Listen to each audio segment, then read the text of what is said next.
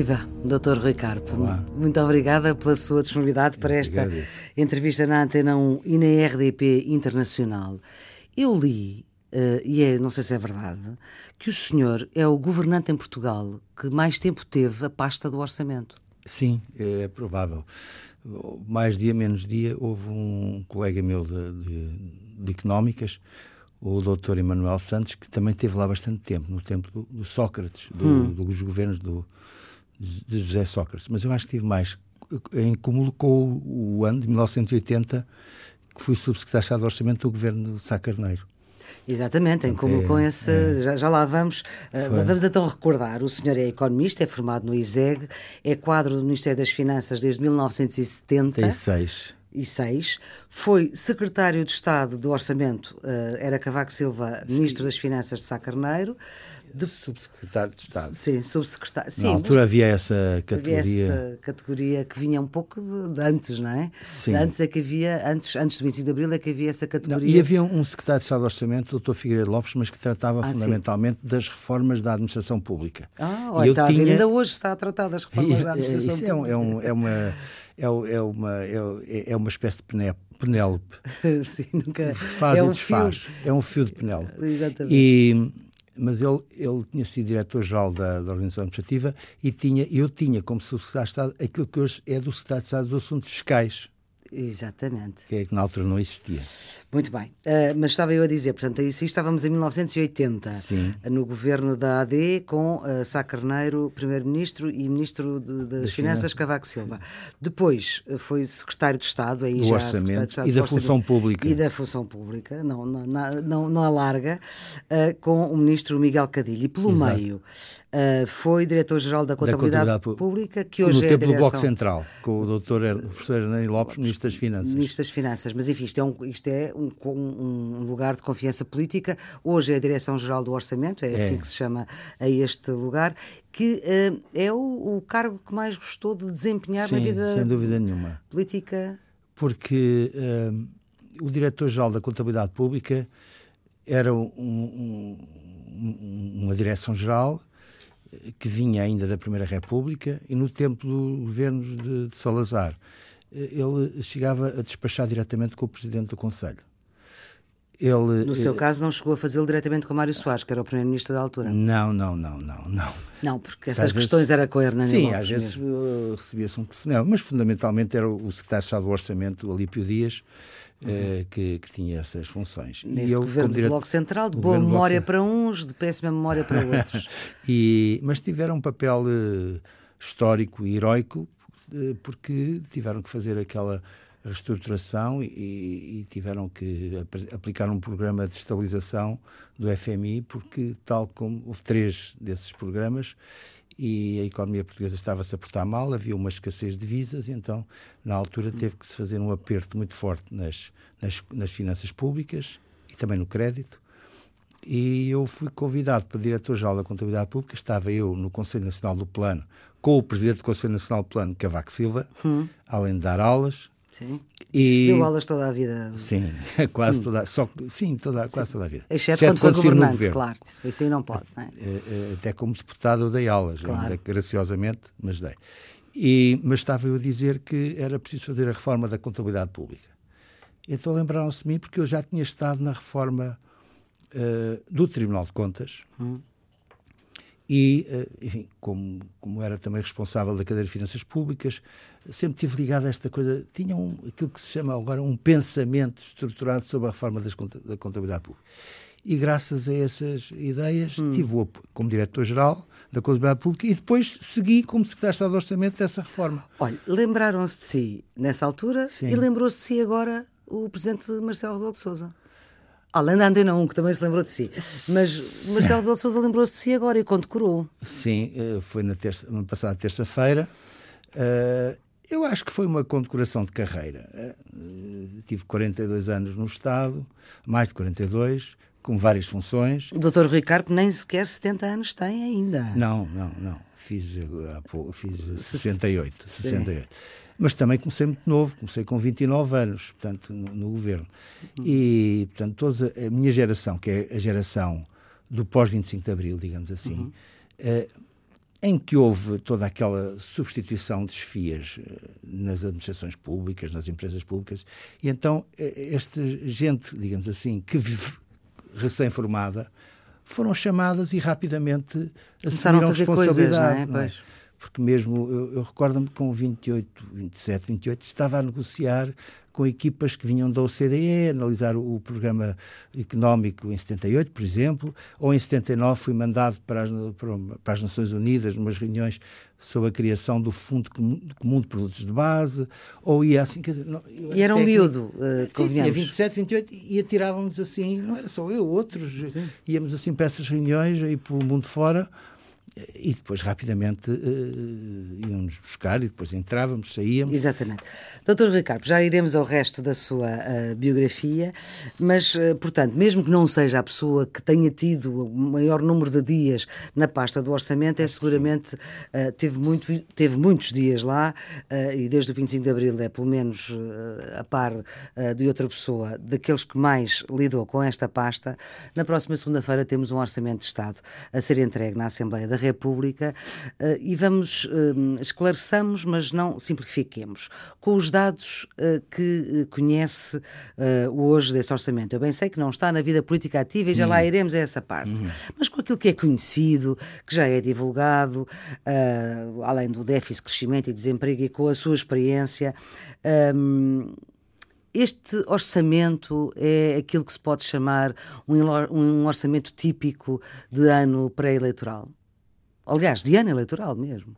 Eu tenho... O orçamento é para 2019. É evidente que eh, qualquer governo que não tenha um grau de ingenuidade excessiva tenta aproveitar o orçamento para sair com um grau de simpatia superior, dada eh, os desafios eleitorais do próximo ano. Portanto, aqui está-me a dar um argumento político, não económico. Sim, esse é, Sim. é, é natural hum. e, por aquilo que nós lemos, ainda hoje no Jornal de Negócios, vem lá uma série de propostas uhum. e, portanto, que possam agradar uh, às classes médias, fundamentalmente, porque são essas classes médias cerca de 700 mil eleitores que votam e que dão as maiorias ao PS ou ao PSD, não é? Hum. E, portanto, eh, é aí que o alvo é esse. E, portanto, essas, essas medidas...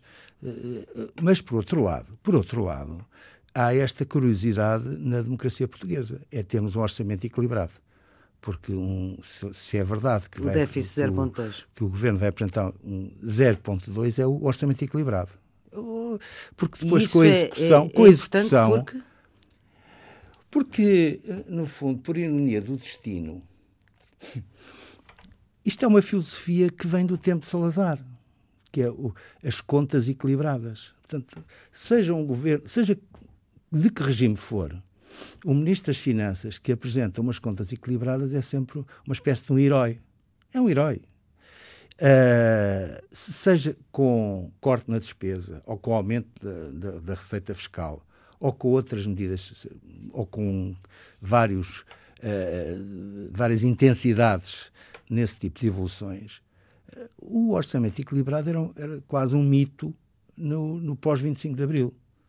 E consegue-se este orçamento equilibrado. Sei que há muitas questões, se foi pelas boas vias, se foi pelas más vias, se, é, se tem uma característica estrutural ou se é meramente conjuntural. Como é que responde a essas perguntas? Eu acho que. Bom, uh, isto é mesmo de economista. Uh, de, uma, o nosso país é muito dependente da conjuntura externa. Hum. É dependente de nós, cada vez mais, cada vez mais. E, portanto, consoante a economia dos nossos principais parceiros económicos evoluir, a nossa economia também evolui. Uhum. Depois há uma componente interna, no consumo, claro. uh, que é importante. Uh, já não direi tanto no investimento, porque o investimento depende muito do financiamento. E a nossa economia, infelizmente, está cada vez mais dependente do financiamento externo. Sim. E, se reparar, por exemplo, eh, deixou praticamente de haver bancos nacionais. Se nós excluirmos a Caixa de Depósitos, Não. o maior banco, bem sei que juridicamente são bancos uh, portugueses, mas os acionistas, o maior banco de acionistas portugueses é o Montepio e há a Caixa de Crédito Agrícola. Portanto, ao que nós chegamos não é? Uhum. E, portanto, o financiamento externo e as decisões que são tomadas externamente são muito importantes para a evolução da nossa economia. Depois, é uma questão de cavalgar nessas decisões que são tomadas externamente. Isto é muito, uh, de uma maneira muito sintética, o que, uhum. o que, se uhum. pode dizer. Portanto, uh, é, eu penso que uh, este, este orçamento equilibrado que o ministro Mário Centeno, aliás, uma pessoa com um economista muito competente, que eu conheço de, de económicas, uh, vai não foi seu aluno, não foi? Foi a mulher dele. Ah. Disse-me ele uma vez. ele perguntou-me, eu lembro-me de si, que ele andava muito com o Sérgio Figueiredo. Eles são do sim. mesmo curso. E ele, não, eu Sérgio Figueiredo, o jornalista. Sim, sim, sim, o da, o da TV. O da, sim. Sim.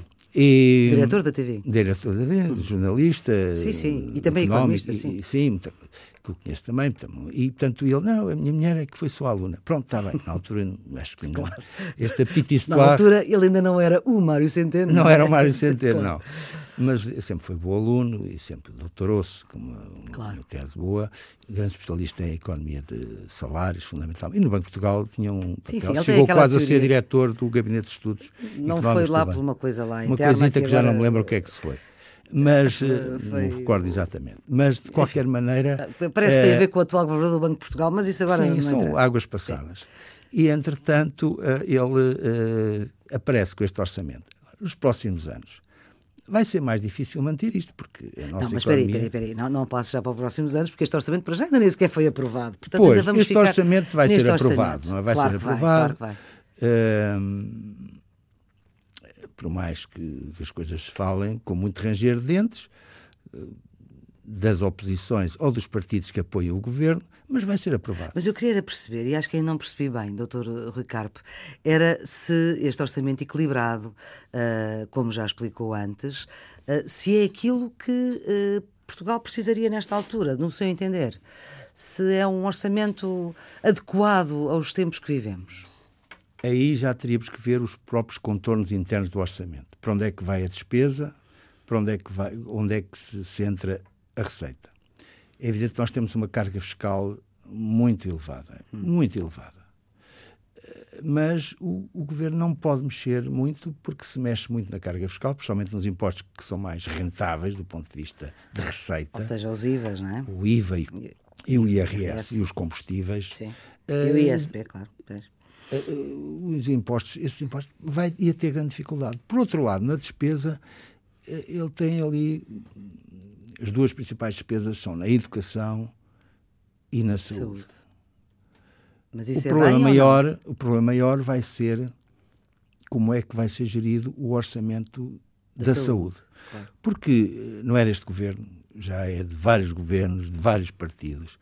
Há sempre uma tendência para a suborçamentação das verbas do orçamento da saúde. E porquê? Suborçamentação, isto é, por lá menos dinheiro do que aquilo que é preciso. Do que é preciso. Porquê? Porque há uma noção eh, depois há auditorias, há o Tribunal de Contas, eh, eh, enfim, várias, várias entidades independentes ou externas ao Ministério da Saúde que dizem que devia haver mais aqui, mais acolá. Porque a má gestão. Portanto, há uma série de desperdício. E, portanto, eu falo, a minha memória dá-me isso, essa ideia, que as pessoas dizem assim, ah, eles, se melhorarem a gestão, se diminuírem os desperdícios, conseguem conter-se dentro daquelas verbas. O que é certo é que há despesas na área da assistência, portanto, não é só na área médica e dos enfermeiros, das, dessas carreiras mais, e dos técnicos de diagnóstico, enfim, mas há também despesas na área da tecnologia que são difíceis de, de comportar. Porquê? Porque na área da saúde, qualquer médico, qualquer de, agente da área da saúde, para falar assim numa linguagem mais moderna, eh, qualquer operador, quer ter sempre a tecnologia mais é. eficaz. Porque está em causa a vida das pessoas. Claro. Portanto, a vida das pessoas merece tudo. E daí que é preciso o equipamento. Mas não uhum. basta só o equipamento, é preciso o a técnico... manutenção do equipamento. E depois o técnico e competente nós vemos para todos os dias as no, vossas notícias dos vossos uh, concorrentes que está parada a máquina de, de, de, de radiologia ou de tratamentos de uhum. radioterapia ou determinado. Há, há sempre situações em que nós vemos que as coisas não há por falta de verbas. Se calhar há outras verbas que se, que se gastam, digamos assim, outras, e que se calhar não, não seriam tão necessárias. E é essa sempre a, a esperança hum. de que, mesmo suborçamentado, o Ministério da Saúde se consiga comportar. A outra via de aguentar essa suborçamentação, que é o de empurrar os, as dívidas e, e, depois são os fornecedores que suportam essa, essa situação. Essa já é uma via, portanto, há uma via e essa via tem sido e uma utilizada. via perversa. E essa via eh, Isso é sido... é caso a caso. Né? Temos que ver, depende muito das administrações de saúde, dos administradores hospitalares, enfim, todo essa, uh, os responsáveis regi regionais, enfim. É Mas, doutor Ricardo, uma... apesar de estar afastado há muito da vida política ativa, hum. e já lá iremos falar disso, uh, é certo que com habilidade não me respondeu à pergunta inicial, é se este orçamento é, é ou não é, é adequado e se é eleitoralista acho... ou não. Bom, eleitoralista uh, vai tentar ser sem, dar, sem, sem ser assumido como tal. Como eu disse, qualquer governo tenta, no ano de eleições, pensar o que é que pode agradar mais ao tal núcleo central dos eleitores. Certo. E adequado? Que, Adequado, eu penso que sim. Porquê?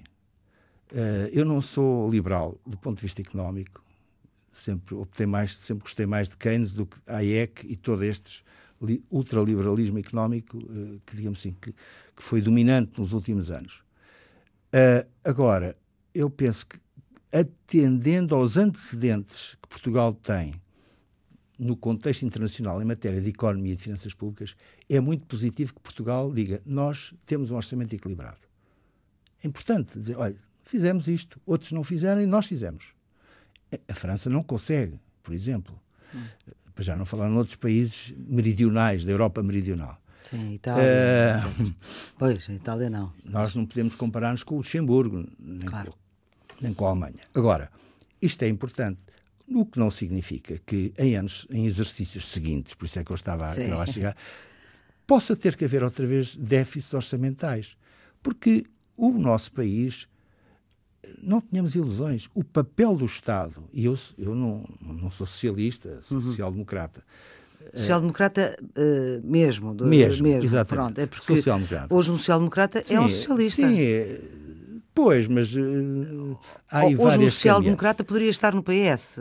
Sim, mas eu, para mim, o maior, para mim, o meu principal, uh, digamos, ídolo na política portuguesa é, é, é Sá Carneiro. Pronto, é, é, isto pode ser um termo vulgar, mas é verdade. Mas Carneiro morreu em 90. E morreu. Morreu em 80. E, 80. e portanto, não, não Mas era esta que... filosofia que ele dizia, a social-democracia à portuguesa, ninguém sabia bem o que era, mas a gente percebia o que é que era. Mas isto em Portugal é tudo à portuguesa, é tudo desde portuguesa. o cozido, não é? Sim, exatamente. É, na Alemanha também há uns pratos parecidos com o cozido, mas não são cozidos à Ora, portuguesa. claro que não. E, e portanto, uh, o que eu estava a dizer é que há aqui uma, uma tendência para uh, desprezar o papel do Estado. O Estado, como em França também, é indispensável. Para determinados momentos é indispensável. E se quer que dê um exemplo do que é que é quando o Estado, o Estado sentido amplo, amplo recua, recua demais, foi no caso da, da banca portuguesa. Que há pouco falava.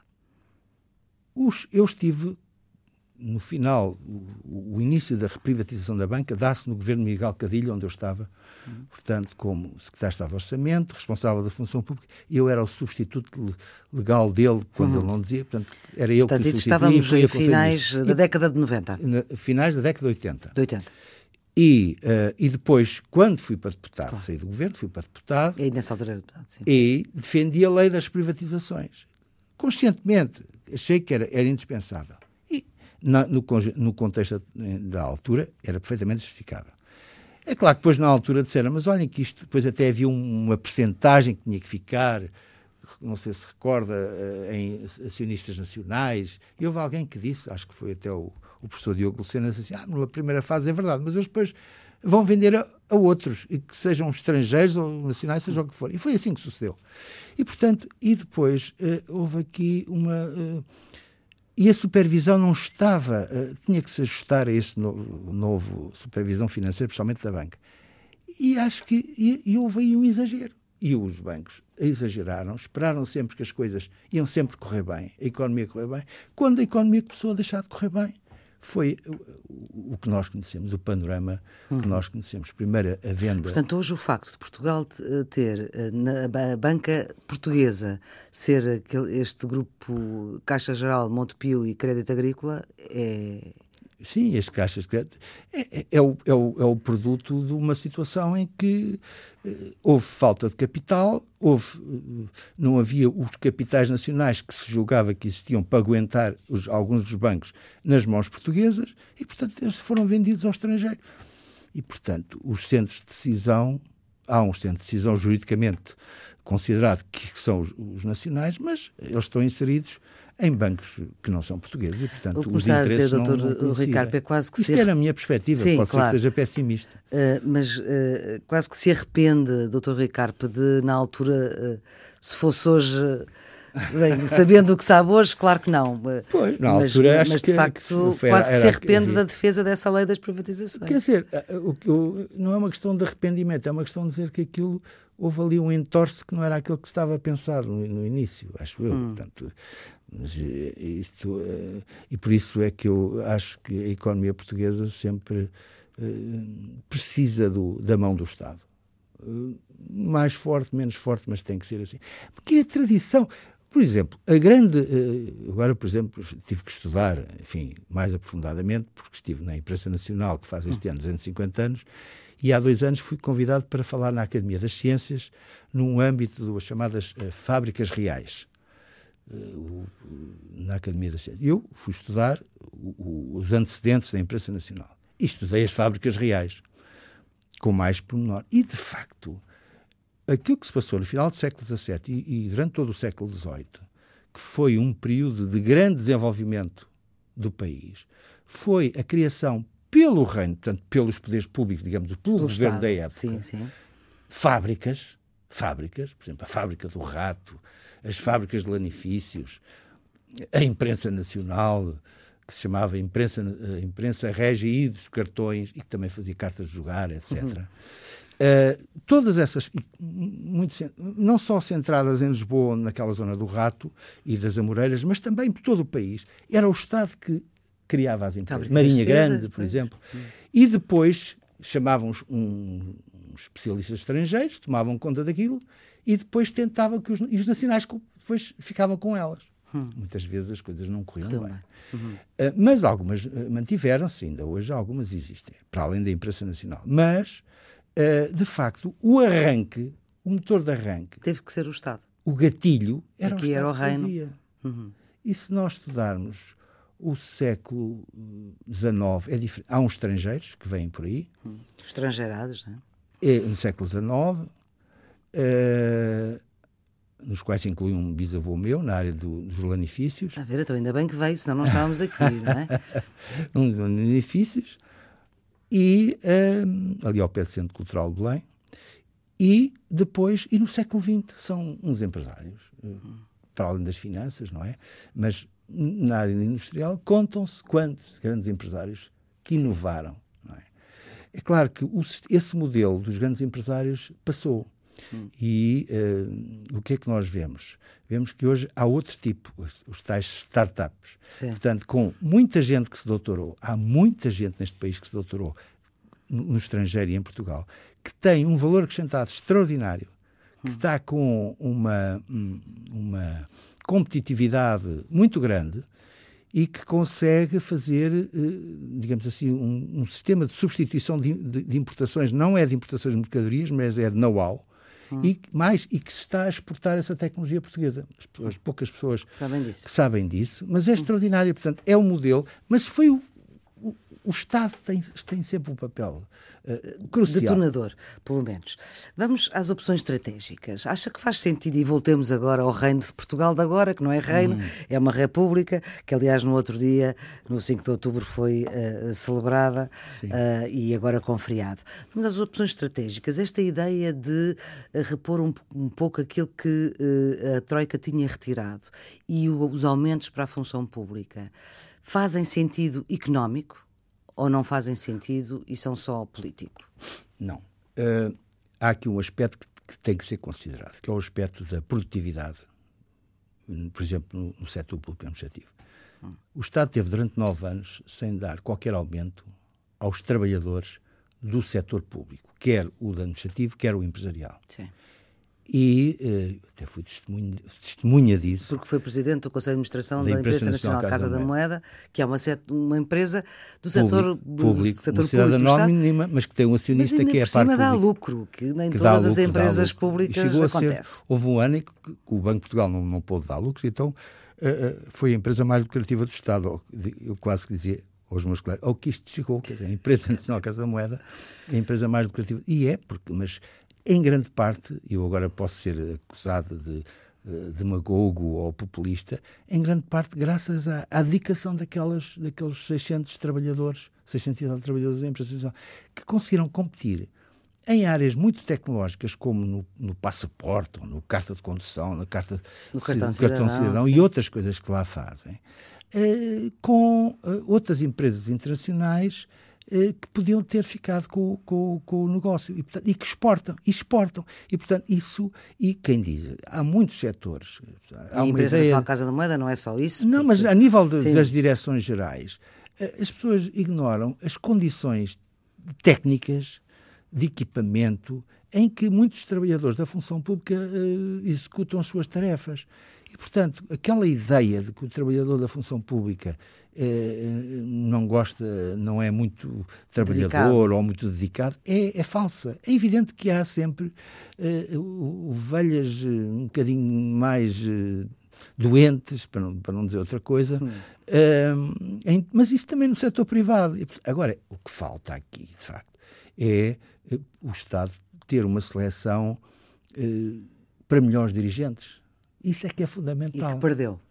E que ainda, perdeu ainda na semana passada não... o ministro Vieira da Silva dizia que uma das coisas que mais diferença notava das várias vezes que foi governante naquela pasta, sobretudo, era precisamente que a falta de uh, uh, quase competência técnica uh, no, nos serviços do Ministério ao longo do tempo, enfim, porque há sempre alguém há que menos, sabe, mas menos, cada vez há menos, menos gente, que, que sabe, sabe aquilo que é preciso saber. saber. Mas há sempre gente que sabe, não é? Ainda há, felizmente para nós. Hum cidadãos, mas é, é importantíssimo que as pessoas percebam que quem trabalha no, no, Estado, bem sei que tem que ser avaliado, mas se tiver um trabalho difícil, tem que ser muito mais bem pago, muito mais bem pago. E não são estes aumentos que, pelos vistos, não se é a margem 50 é só... euros por ano, ou, ou, ouvi dizer isso, mês, que, ou... por mês, não, não, por ano. Por ano. Eram uh, 50 milhões para, para os sim, aumentos. Sim, eu percebo que há pessoas que ganham miseravelmente. Uhum. Uh, arquitetos a, a, ganharem 800 euros brutos no Estado. Isso são umas coisas. Dizer, é quase. Uh, depois o que é que acontece? Eu não vou entrar que seja corrupção, mas é que é o, é o tentar o jeitinho. É o, uh, alguém que usa casas do Estado de função que aproveita porque está no estrangeiro para, como ouvi, já não me lembro, Sim, que um militar que aluga, no fundo é para compor o orçamento. É ilegal, é, é incorreto, é. Mas é uma situação, se calhar era para pagar, uh, sei lá, mudar o filho que precisava de mudar, pôr um aparelho nos dentes, qualquer coisa desse género. E, portanto, é, é, é, estamos a falar nas centenas de euros. Sim. É mal, é incorreto, é. Mas é, no fundo, o resultado isto que eu posso dizer é um bocado polémico, mas é o, o que eu vejo é o resultado de não se pagar mais a quem merece mais. E no Estado há muita gente que merece muito mais do que está a receber. E, portanto... e isso é fundamental para a produtividade. E, portanto, o, o, o governo tem que dar um sinal claro de que tem atenção a esse aspecto, seja ele qual for o governo. Tem que dar um sinal claro. Mas este em concreto Uh... Isto em concreto, qualquer. Aquela, uhum. Quando se fala muitas vezes de reformas do Estado, é, é aquela ideia, reformas é cortar nos vencimentos, uhum. cortar nas pensões.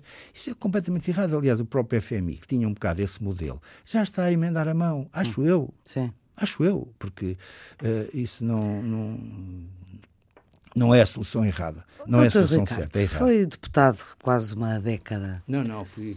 Quer dizer, eu só lá estive entre 90 e 90 e 90 e finais de 95. Foi deputado entre Fui eleito em 85. 5 e teve até 95. Sim, Sim, é verdade. Enfim. Mas, mas, quer dizer, fui eleito deputado no primeiro governo do Cavaco. Ah, sim, pois, mas não esteve lá, claro. E depois fui logo para o governo. E depois foi logo para o governo. Uh, mas, enfim, andei por lá. Mas andou por lá, teve que votar alguns orçamentos. Sim. Um, como é que eu lhe posso fazer a pergunta? Se fosse deputado, como é que votava? Quando? Agora. Bem, há sempre, se eu fosse deputado do PSD, teria que cumprir a disciplina de voto, não é? E não se sabe ainda como é que o PSD vai votar, portanto está à vontade. Não, mas uh, é evidente. Se bem que, se imagine como é que se vai votar. Mas compreende-se que o PSD, como o maior partido da oposição e, portanto, como alternativa, uh, tenha que fazer aquele número que é votar contra ou, ou abster-se, porque até porque tem que haver numa democracia é saudável que haja sempre uma alternativa. O perigo hum. é quando a democracia deixa de ter alternativas. Mas eu não perguntei, eu não estou a perguntar ao PSD como é que o PSD devia votar. Eu estou a perguntar ao Dr. Rui Carpo, que tem eu a vida que tem, a história que tem. Eu tenho que responder.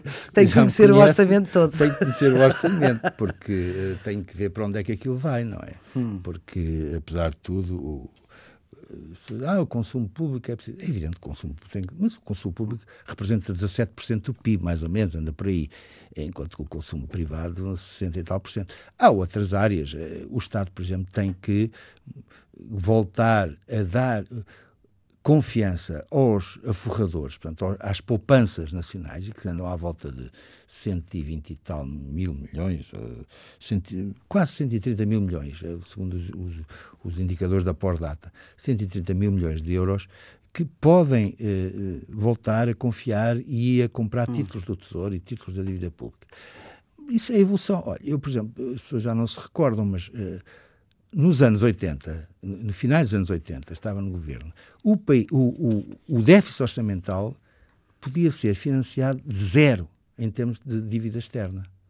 Não era preciso. Só, o só financiamento interno dava para cobrir. Certo. Só que, por uma razão de imagem do, da economia do país, a tal ideia da imagem que eu há pouco eh, tentei eh, revelar ou eh, expressar mais, a, a imagem de que o Estado, o, o, a República ia à dívida externa, ao mercado, e arranjava facilmente uh, financiamento. Para quê? Para que depois as outras empresas, na altura uhum. havia muitas empresas públicas ainda, pudessem lá ir também. e terem também boas condições. Uhum. Portanto, uh, o país já teve uma dívida pública elevada, como nessa altura a dívida pública não era tão elevada como agora, Sim. andava por 60%, 50 e tal por cento, 60 por cento, 60 e tal por cento, não era os 120 e tal por cento como agora, Sim. mas uh, tinha crédito. E, portanto, e é isso, eu há pouco falei do, do orçamento equilibrado. Isso é muito importante em termos dos mercados externos. E, como sabe, os mercados da Bolsa Sim. funcionam muitas vezes à base de, de decisões irracionais. Sim. Se o presidente americano tropeça uh, a sair do avião, isso tem influência na Bolsa se às vezes não, são coisas que não têm nada a ver com a economia, nem com as finanças, mas que influenciam o comportamento, o das, comportamento das, das, bolsas. Das... Eh, eu chamo isso comportamento irracional, enfim, vamos uhum. chamar os, os, piores nomes, mas acho que isso não tem. Mas tem. Muito bem, tem portanto, influência. voltando ao orçamento, se o PSD se abstivesse do ponto de vista quer político, quer económico, assim não lhe. Eu, eu acho difícil criava... que o orçamento, que o, que o, que o, que o também eu. Que o, que o PSD não vote contra. Sim. Até porque o, o, meu amigo Rui Rio, com certeza, que uh, teria problemas acrescidos dentro do, do partido. Mais do que aqueles que já têm, não é? Se não votasse, uh, se não desse instruções para votar contra. Porque hum. isso faz parte da alternativa. Até porque não precisa. De votar a favor. não precisa do PSD para é, votar a favor. Nem, nem, nem sequer se, de, de se abster. Não, não. Agora, o senhor entra para o PSD praticamente na fundação em 74. Quer dizer, eu só comecei a pagar cotas em 75, acho. E ainda eu. paga cotas hoje? É a única coisa, a minha única atividade partidária é pagar uma cota que custa 16, é 16 euros por ano ou assim uma coisa. Disso não, não, é, não sei. É o mínimo. Uh, Estou afastado há muitos anos disso. E, mas eu, de facto, fiz as contas e a sua vida política ativa acabou mais ou menos há pouco mais de 20 anos. Não, ainda depois. Tive uma, uma experiência depois de ser deputada em 95, uma experiência que, que não gostei nada, que foi deputado municipal em Cascais. Não, ah, sim. Não gostei nada. Uh, depois tive com, nas relações internacionais do, no tempo de Dom Barroso e no tempo de Marcelo Rebelo Sousa também tive nas relações internacionais, onde fui a várias reuniões na altura o PSD estava já na, no Partido Popular Europeu. Portanto, Marcelo Rebelo Sousa foi líder até 99, portanto... Foi, ainda fiz umas... Está, é 20 anos. Ainda fiz, eh, eu pedi autorização ao Ministério das Finanças, sempre me deram autorização, e fui a reuniões uh, na Alemanha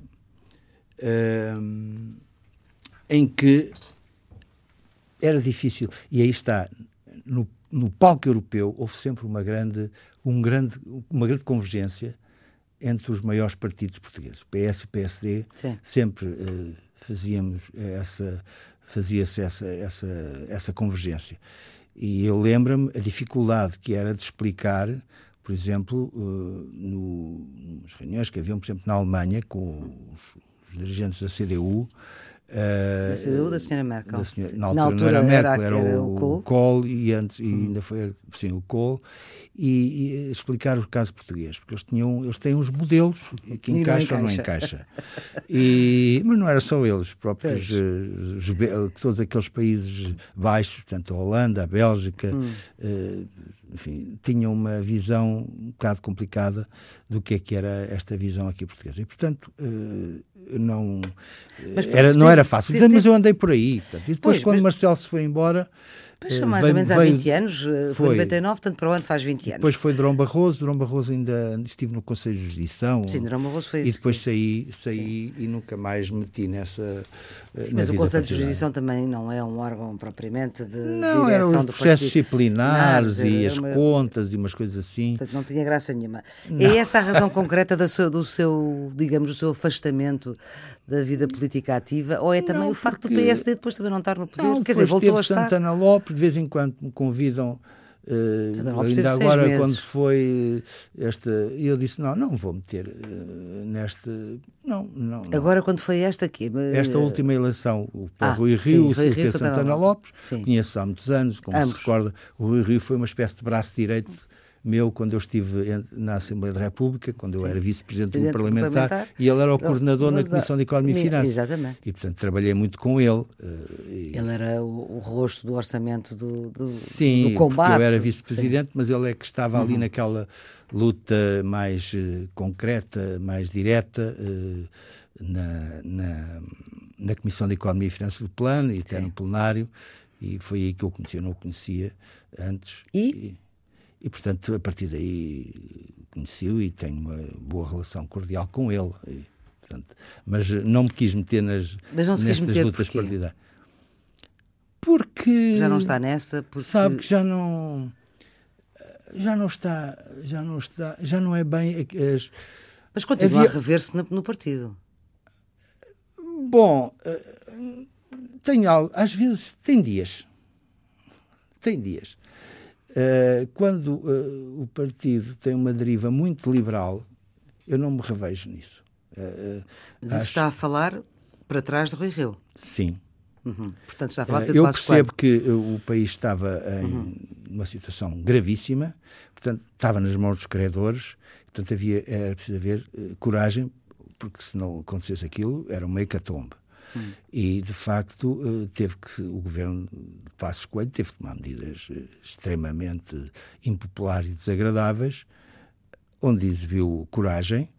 Eh, e, portanto, mas não era bem aquilo que, que, eu gostava, mas teve que ser tomado assim. Aliás, há outros, houve governos hum. nos anos 80, portanto, esse governo, por exemplo, do Bloco Central, em que também teve que tomar medidas profundamente desagradáveis. Então, eh, o que eu lhe pergunto é a, eh, a, forma como o PSD foi poder durante os anos da Troika e a saída depois de Pedro Passos Coelho, depois das eleições autárquicas, pediam uma liderança do PSD muito diferente do que ela é hoje?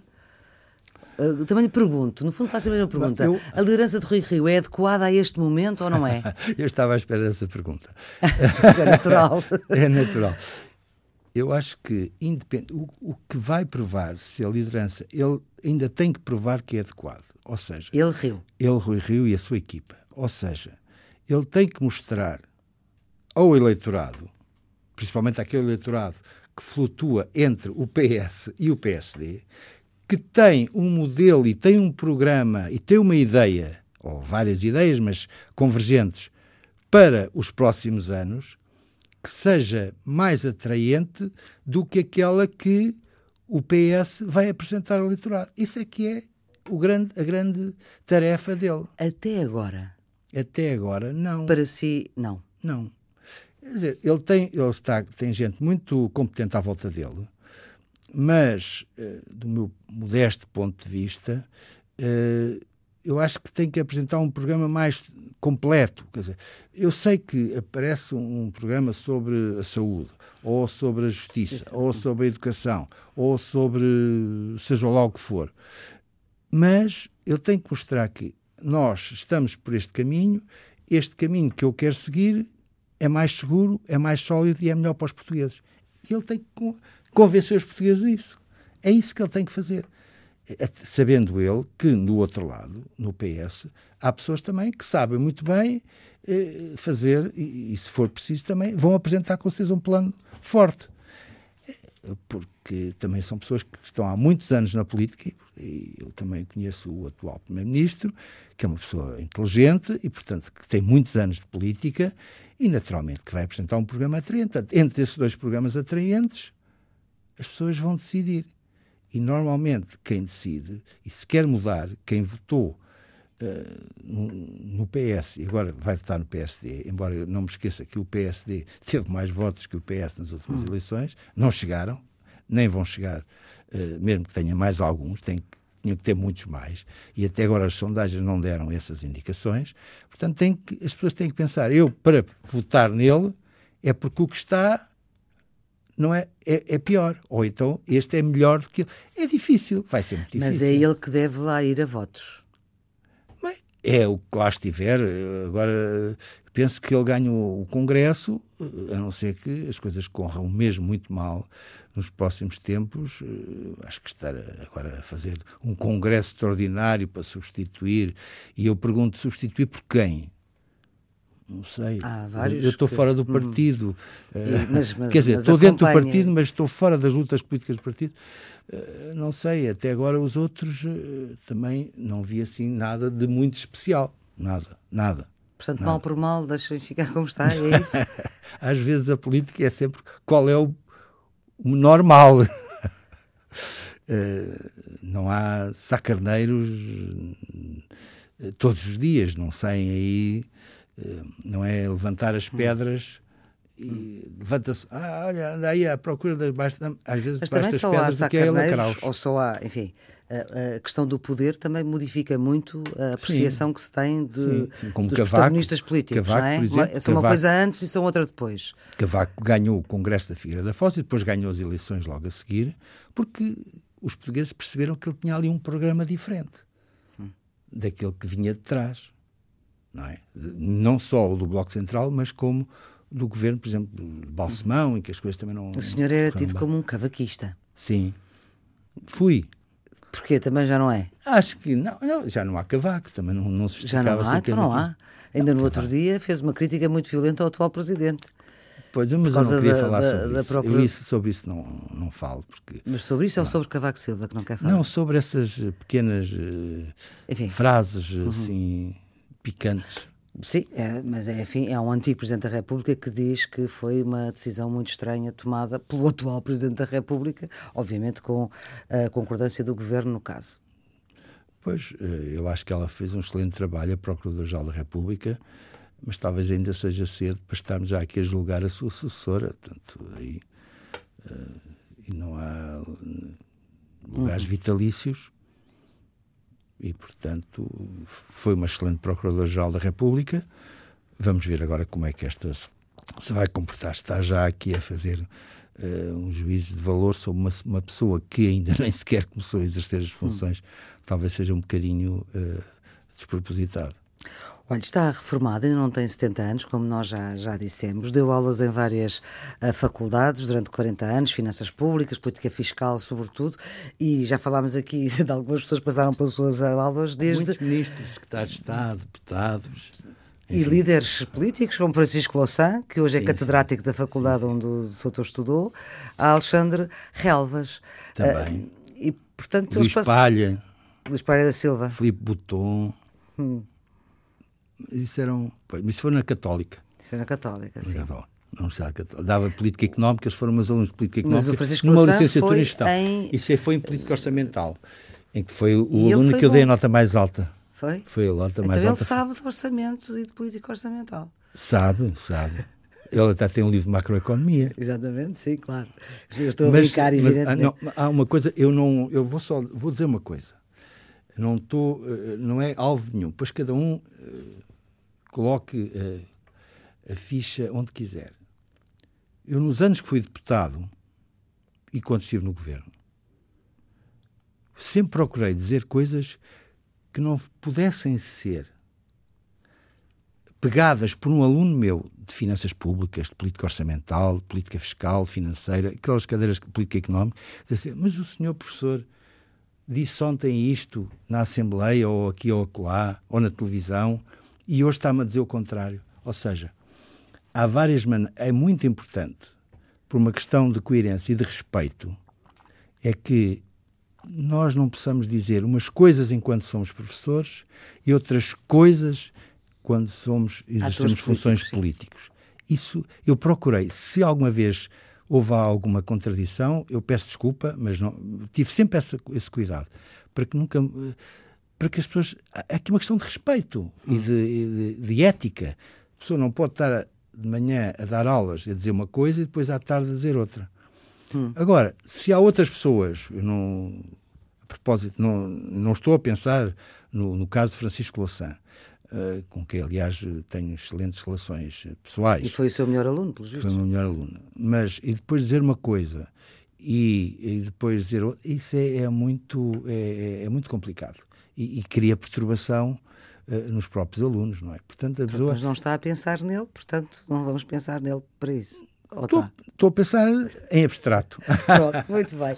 Olha, e em abstrato, que escolhe o Cavaleiro Andante de Rui Veloso e Carlos é, T para fechar a nossa conversa? Eu, porque eu, eu gosto muito, podia ter dito, o Cavaleiro Andante que tem uma letra extraordinária de Carlos T e depois é um bocadinho, às vezes, a, a música é muito bonita, a Sim. letra também.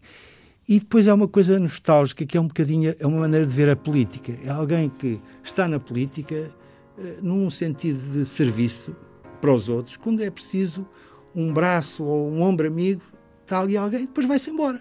E eu sempre vi a política assim, desta maneira. Se precisam de mim, muito bem. Se não precisam de mim, também muito bem. Muito bem. Muito obrigada, Muito obrigado, Dr. Rui Carpo, por esta conversa. Operações Multimédia de Rita Fernandes, cuidados técnicos de Jorge Almeida, a produção de Carla Pinto com Rita Soares. Já sabe que esta entrevista está sempre disponível em podcast e nos sítios habituais da Antena 1 na, na internet. E depois das notícias do meio-dia, não perca os Radicais Livres com Jaime Nogueira Pinto e Ruben de Carvalho, moderados por Rui Pego. Tenham um bom fim de semana. E a chuva de maio te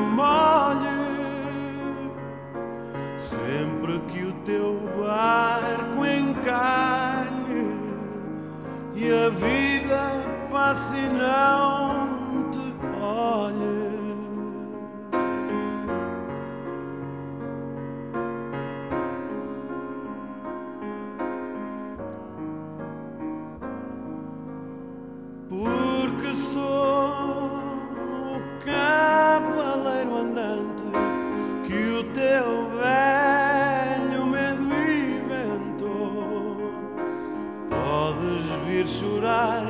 no meu peito, pois sabes sempre onde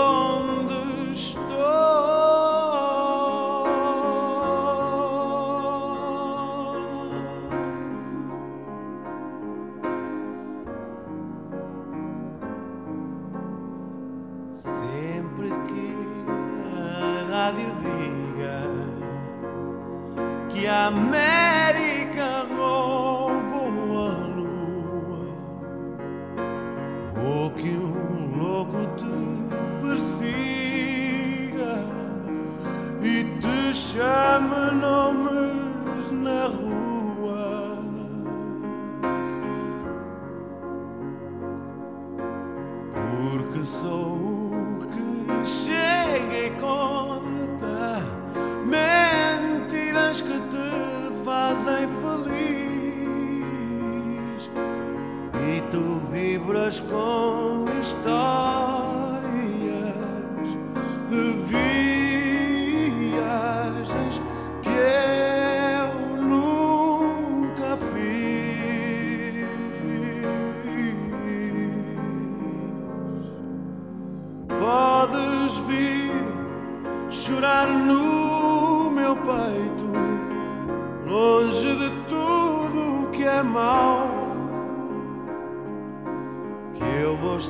sempre.